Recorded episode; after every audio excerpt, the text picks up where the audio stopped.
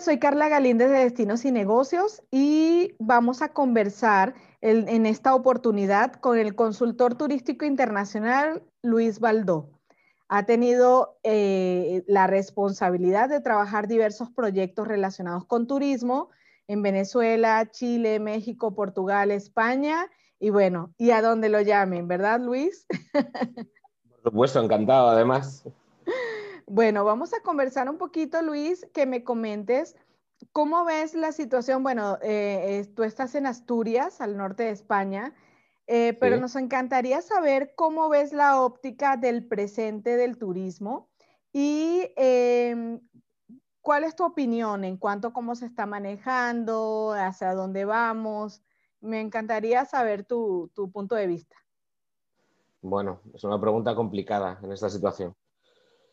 Eh, eh, yo creo que este año va a ser todavía bastante incertidumbre, o por lo menos aquí en Europa está siendo de bastante incertidumbre.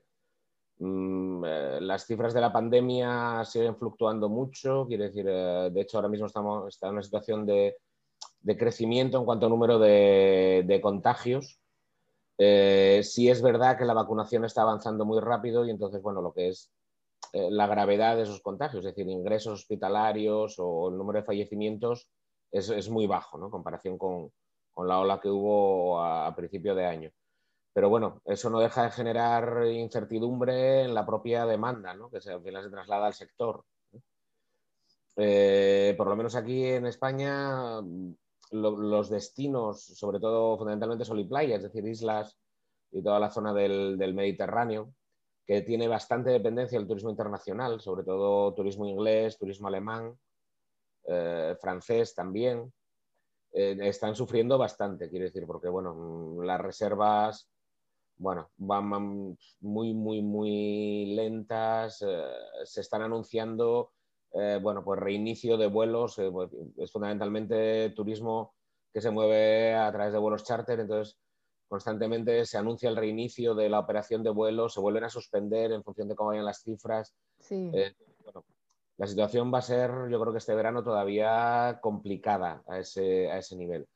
Ya digo, sobre todo para, los destinos que dependen más de lo que es turismo internacional, turismo, turismo europeo, ¿no? Centro europeo. En algunos países hay incluso restricciones de viaje, hay cuarentenas a la vuelta, bueno, entonces... Y, ya digo... Sí. Sí, sí, dime, dime.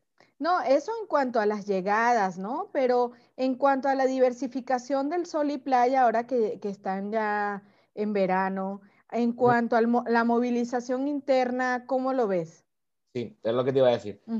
Tenemos eso por una parte y, por otra parte tenemos otros destinos, como es el caso de Asturias o toda la cornisa cantábrica, o lo que puede ser el interior de España, incluso algunas ciudades también, que tanto el verano pasado como este está siendo muy bueno. Claro, son las dos, las dos caras de la moneda, ¿no?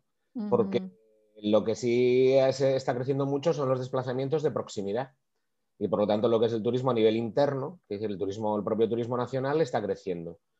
Eh, además está creciendo especialmente en destinos, ya digo, el caso que conozco fundamentalmente es el de Asturias, por lo menos donde vivo y donde, bueno, más, más en contacto estás, ¿no? incluso con el propio sector eh, día a día. Eh, el verano pasado fue muy bueno, muy bueno, sin llegar a las cifras de récord, pero casi. Y este año se plantea muy bien también el verano, quiero decir, bueno, de hecho ya empezó la temporada, ¿no? Desde eh, aquí se empezó a notar desde el mes pasado ya, desde junio, se empezó a notar la llegada de, visitantes. Eh, ahora durante el mes de julio y agosto estará prácticamente la ocupación al 100%. Porque sí se está notando ese cambio de la demanda, por una parte a destinos de más próximos que faciliten un desplazamiento por medios propios, es decir, que no haya que utilizar transporte público, que bueno, parece que no apetece mucho todavía meterse en un avión o meterse en un autobús o en, un tren, ¿no? Con un montón de gente, uno prefiere ir en su propio vehículo con su familia y no, mezclarse, ¿no? Sí, claro. Luego también porque son destinos donde no hay grandes aglomeraciones, quiere decir, son destinos mm. Donde la oferta hotelera es de pequeña capacidad o la oferta de alojamiento, incluso, bueno, temas de turismo rural, turismo naturaleza, están a tope, están funcionando a tope, porque es lo que está buscando realmente la demanda, ¿no? estar en un sitio donde no haya excesiva concentración de gente, en un alojamiento donde tampoco haya demasiada gente, demasiado contacto, digamos, con personas que no son de tu entorno o que no son de tu círculo. Y, por esa parte ya digo que muy bien, ¿no? Todo lo que es norte de España, Castilla también, decir, eh, es decir, todo lo que es turismo más, eh, turismo rural, naturaleza y, turismo cultural, no solo de grandes ciudades, sino, bueno, el patrimonio cultural en España, pues en fin, es, es, muy extenso y además está repartido por todo el país, no está concentrado. Entonces, yo que sé, pues, por ejemplo, el Camino de Santiago está funcionando muy bien este año. Eh, al final vas caminando solo o vas caminando con un grupo pequeñito, ¿no? Y los alojamientos en los albergues de peregrinos tampoco es como meterse en un hotel con 300 personas, ¿no? Al final son 30, ¿no? Sí. Habiendo restricciones, ¿eh? Quiero decir, en cuanto a capacidades y demás, quiero decir, no pueden estar funcionando todavía al 100%. Entonces, bueno, ya digo, ese tipo de, e, e, eso es otro turismo, ¿no? Que no es el de sol y playa, eh, más tradicional, o que más, bueno, que en España es por lo que más se conoce y que evidentemente es el que a nivel de la balanza de pagos, ¿no? decir, de los ingresos por turismo a nivel nacional, eh, pues hombre, eh, afecta, ¿no? Pero, pero ya digo, por otra parte, otros destinos se están, están funcionando muy bien. ¿no? No, y se hace más visible porque yo he leído, eh, me comentaba alguien precisamente en estos días de Castilla, ¿no? Pero es que acabo de ir a, una, a otra eh, ciudad eh, que tenía tres horas de mi casa y que nunca había ido y, que ahora la estoy redescubriendo, ¿no? ese, ese tipo de cosas también son buenas este, porque nos hacen valorar mucho más el patrimonio regional, ¿no? Sí, de hecho, bueno, uno de los proyectos eh, en los que estoy trabajando últimamente, que estuvimos, bueno, estoy en el equipo redactor que está haciendo la estrategia de turismo de Asturias 2020-2030, que está, bueno, prácticamente la estamos rematando ya. Y, eh, eh, uno de los retos es conseguir fidelizar ese, turista también, ¿no? Que estamos claro. llegando casi por primera vez, ¿no? Vea que, bueno, en fin, que esto también puede ser un destino, ¿no? Sí, redescubrir. Y sobre todo para temporada baja, que es lo que al final hace falta, ¿no? Sí, por supuesto. Bueno, genial. La verdad que, bueno, acá siempre nos llegan, ya sabemos que estamos más que globalizados y aquí en México pues nos llegan noticias una cosa a la otra, pero la verdad es que la gente, eh, a pesar de que ahora está más conectada, más informada, em, porque la verdad que tenemos una cantidad de herramientas para lograrlo, lo bueno es que también eh, le están venciendo un poquito al miedo, ¿no? Eh, vamos, eh, que de seguro allá tienen ahora lo del certificado digital, que tienen lo de las vacunas, entonces ya la gente yo creo que sí se está empezando a mover. De hecho, tenemos vuelos directos de España a Cancún también, que buscando también el, el tema del Caribe y a la Ciudad de México, pues están ya reactivándose. Entonces, perfectamente la gente ya está empezando a mover ese tema, ¿no? Sí, eh, y, qué bueno que pueda promoverse más allá de solo la capital o solo el, el, porque no, bueno, el, turista mexicano no va por sol y playa, pero eh, en, general, pero va más por el tema de la cultura, pero qué bueno que se pueda diversificar aún más. Excelente. bueno. está viniendo bien la pandemia, ¿no?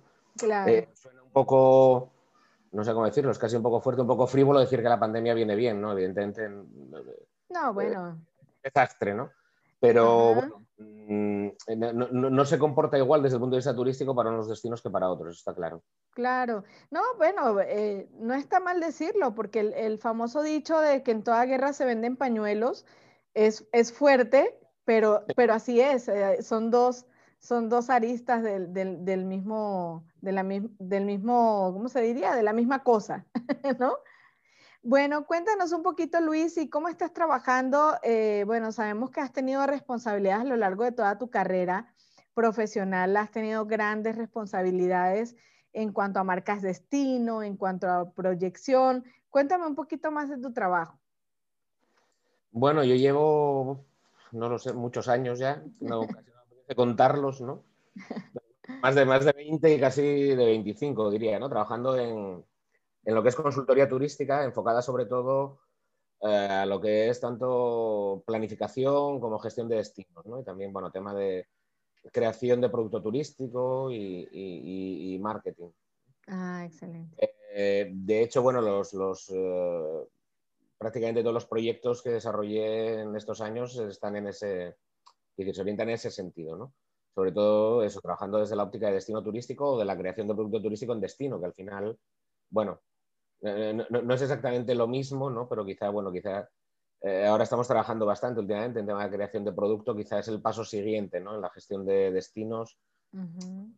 Esa creación de productos temáticos o productos especializados, muy de nicho y, para segmentos o quizá para, para, nichos de mercado a veces incluso mucho más concretos ¿no? y muy especializados. Y Excelente. Eso es, lo que, eso es lo que nos, nos dedicamos, ¿no? en lo que, eh, estamos, lo que estamos desde hace ya eso, bastante, bastante tiempo. Lo que te ocupa. Bueno, ¿no? Y como así como dije que, que, que las personas están más conectadas y más informadas, pues también lo que estamos viendo en general, por ejemplo, aquí en México ya se está dando un poco mejor, por suerte, es el tema de eh, también la exigencia, ¿no? Del nivel de atención del, destino.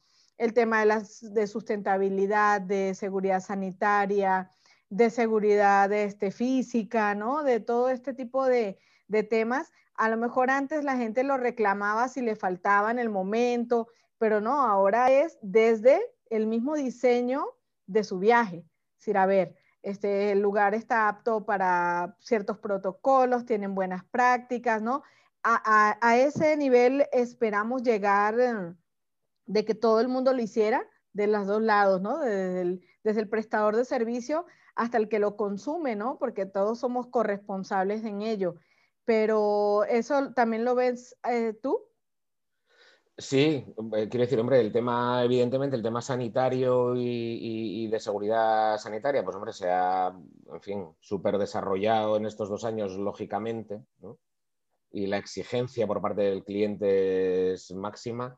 Y, yo creo que aquí en general el, sector empresarial, quiere decir, de turístico, ha reaccionado bien. Quiere decir, eh, creo que el empresariado ha sido muy consciente de la necesidad de implantar los protocolos de seguridad eh, sanitaria y las exigencias, las limitaciones que en todo momento se fueron imponiendo. Entonces, desde ese punto de vista, yo creo que el empresariado, la verdad, lo ha asumido, que, en fin, es una situación complicada y muy complicada en algunos casos para ellos, ¿no? adaptar su servicio a esta circunstancia, pero lo han hecho y, lo están haciendo en líneas generales. Por esa parte, bien, quiero decir, yo creo que eh, por parte de la demanda hay confianza en las, en las empresas. Quizá cuando hablaba antes ¿no? de, ese cambio hacia destinos menos masificados, yo creo que el, turista hoy en día tiene menos confianza al de la habitación, o sea, le tiene más miedo al de la habitación de al lado que no al, que no al hotelero, ¿no? Por decir, no tiene miedo a cómo se van a comportar el resto de, clientes alojados y, no que el hotelero o que el establecimiento no vaya a cumplir con las, con las normas. Con las normas. yo, creo que, yo creo que va más por ahí, ¿no? Eh, evidentemente los temas de sostenibilidad, pues, en fin... Eh, no, eh, es, no, no, sé casi cómo decirlo, decir, no, es que sean básicos, es que yo creo que ya están... Era obvio. desarrollo turístico, ¿no? Claro. Eh, hace muchos años hablábamos de turismo sostenible, yo creo que hoy en día no tiene sentido. Mm, la sostenibilidad es una pata más, es una parte más de lo que es el desarrollo de la actividad turística, ¿no? Eh, lo que te decía, el, el, plan, la, toda la estrategia de turismo que estamos haciendo ahora para aquí, para Asturias, que digo es 2020-2030, que es una estrategia de 10 años, pues bueno, bastante eh, ambiciosa y bastante de detalle, ¿no? Y bastante profundidad. Eh, la sostenibilidad al final es uno de los ejes que atraviesa toda la estrategia, ¿no? Es decir, la estrategia no tiene una línea de sostenibilidad, por decir de alguna manera. Todos los ejes de la estrategia hay sostenibilidad, ¿no? La sostenibilidad es una parte más a la hora de planificar el desarrollo de, cada una, de cada una de ellas. Claro, es que tiene que ser obvio que tienes que cuidar los recursos, que tienes que proteger a las personas, que tienes que valorizar aún más el patrimonio, o sea, es obvio que tenía que ser parte, pero bueno, antes no, como que la gente no lo tenía tan claro de en qué formaba parte. De hecho, em, bueno, yo soy venezolana, pero desde hace 10 años que vivo en México eh, la gente dejaba la basura en una playa, no, porque el gobierno la viene y la busca, ¿no? este, eh, no, no, eh, es que no hay, eso ya es su trabajo, para eso le pagamos, no, no, espera, es que si tú lo dejas allí, viene un ave y, quiere comer, bueno, X. Todo ese tipo de cosas yo creo que le da a la gente está un poco más consciente y esperemos que, como bien dices, que sea obvio, que no haya que mencionarlos, parte del proceso, ¿no? Sí, te digo, aquí, por ejemplo, eh, en el caso de Asturias, por ejemplo, que, bueno, no sé, de hecho la marca turística es Asturias Paraíso Natural, es una marca que tiene 30 años, mm. eh, es la marca y la imagen turística, es decir, el propio logo, mm. quizá de los más antiguos que hay a nivel de Europa y que sigue funcionando y, al final la gente lo identifica ¿no? como un destino de naturaleza fundamentalmente. Eh, por lo tanto, el tema de sostenibilidad es, en fin, quiero decir, es indiscutible, por decirlo de alguna manera, que ya, te digo, es algo que está interiorizado en la propia estrategia. Y claro, aquí se plantean acciones eh, desde control de accesos a determinados espacios. ¿no? Muy bien, perfecto. Hace algunos años eh, parecía raro ¿no? que una estrategia de turismo, eh, y en este caso la, estrategia que, hemos redactado, bueno, evidentemente en colaboración o siempre con la supervisión del gobierno regional, ¿no? El, gobierno de la, de la región. Eh, te diría que es una estrategia más orientada al mantenimiento de, del propio territorio, al mantenimiento del destino y el mejoramiento del destino que a la atracción de más visitantes. Es decir, eh, la preocupación es mayor de, en cómo cuidar lo que tenemos, lo que ya tenemos, que en atraer más. ¿no? De hecho, la estrategia de producto que se, desarrolló, eh, bueno, aparte de, bueno, hay un producto general, Asturias, que funciona muy bien y sigue funcionando, sobre todo lo que es temporada alta, ¿no? Es lo que te decía antes, es estrategias muy enfocadas a productos, a productos muy concretos para segmentos o para nichos de mercados muy concretos. Y sobre todo productos que nos permitan desestacionalizar y también internacionalizar, ¿no? Llegar a nuevos mercados, que evidentemente para una región como Asturias es difícil ir a un mercado internacional, ¿no? Incluso por, por posibilidades económicas, ¿no? Yo creo que a veces, eh, sobre todo, bueno, lo que hablabas ahora, ¿no? Con la globalización y tal, se nos fue a todos un poco la cabeza, ¿no? Con lo de que podemos hacer promoción en todo el mundo porque ahora es muy fácil y tal. Bueno, sí, pero a veces también hay que pensar si tiene sentido o no, si... La accesibilidad, claro, la motivación, etcétera. ¿Vamos a hacer promoción en China? Pues hombre, no, no tiene. claro. como tal, a lo mejor España como país sí, ¿no? Depende del destino.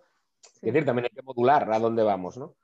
Eh, decía, son productos muy, muy de nicho, pensando también en lo que tú comentabas antes, el nivel de exigencia del cliente. Es decir, el cliente que a veces es más exigente, algo que tenemos claro desde hace muchos años, es que la primera pregunta que se hace el turista hoy no es a dónde voy, sino qué hago en vacaciones. es popular. Tú, cuando preguntas a tus amigos o cuando hablas con tus amigos le preguntas qué haces en vacaciones, ¿no? Sí. No, dónde vas, ¿no? Sí. Eh, y por lo tanto la idea es generar productos muy específicos para clientes con expectativas muy específicas. ¿no?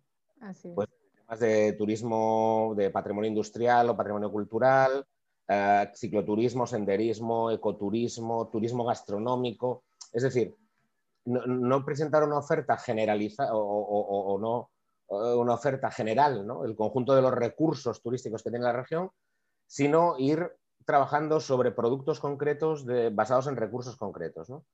y también servicios específicos, porque al final cada, cada cliente, por decirlo de alguna manera, también tiene unas expectativas. Entonces, eh, que están basadas en su motivación principal.